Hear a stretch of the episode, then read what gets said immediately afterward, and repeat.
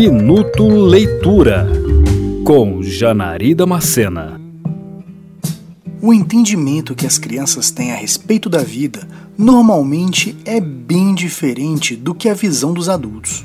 E não só pela inocência mas pela simplicidade com que os problemas são resolvidos por meio da criatividade, mesmo que esses problemas tenham um significado muito mais profundo e sério, como o preconceito puro e ignorante pela cor da pele. Talvez por isso, uma criança negra discriminada de todas as formas possíveis deseje ver a vida através de outros olhos que não os seus. E é nesse contexto que se desenrola O Olho Mais Azul, publicado em 1970 pela escritora Toni Morrison.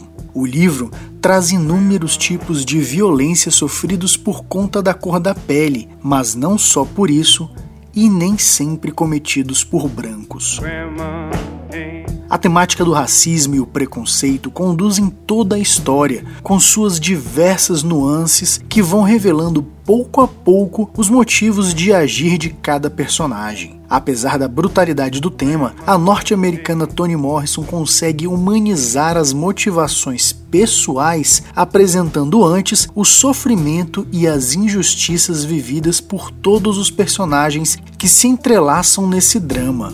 E nesta obra, a autora, primeira mulher negra a receber o Prêmio Nobel de Literatura, mostra que a honraria feita em 1993 foi devidamente justificada. A escrita de Toni Morrison é leve, fluida e a forma de contar as emoções ocorridas com cada personagem nos faz ter compaixão pela vida de cada um. Apesar disso, a escritora não deixa de mostrar o lado perverso de alguns deles, mesmo antes de nos mostrar as motivações que os tornaram cruéis. E aqui temos um ponto interessante, que é a maneira de abrir os capítulos em que Morrison vai resgatando a vida pregressa de um personagem específico para justificar suas escolhas do presente e assim continuar os acontecimentos que levam aos tristes momentos finais. Uma leitura densa e assustadora ao mesmo tempo que delicada, o que inspira reflexão sobre nossas atitudes no cotidiano.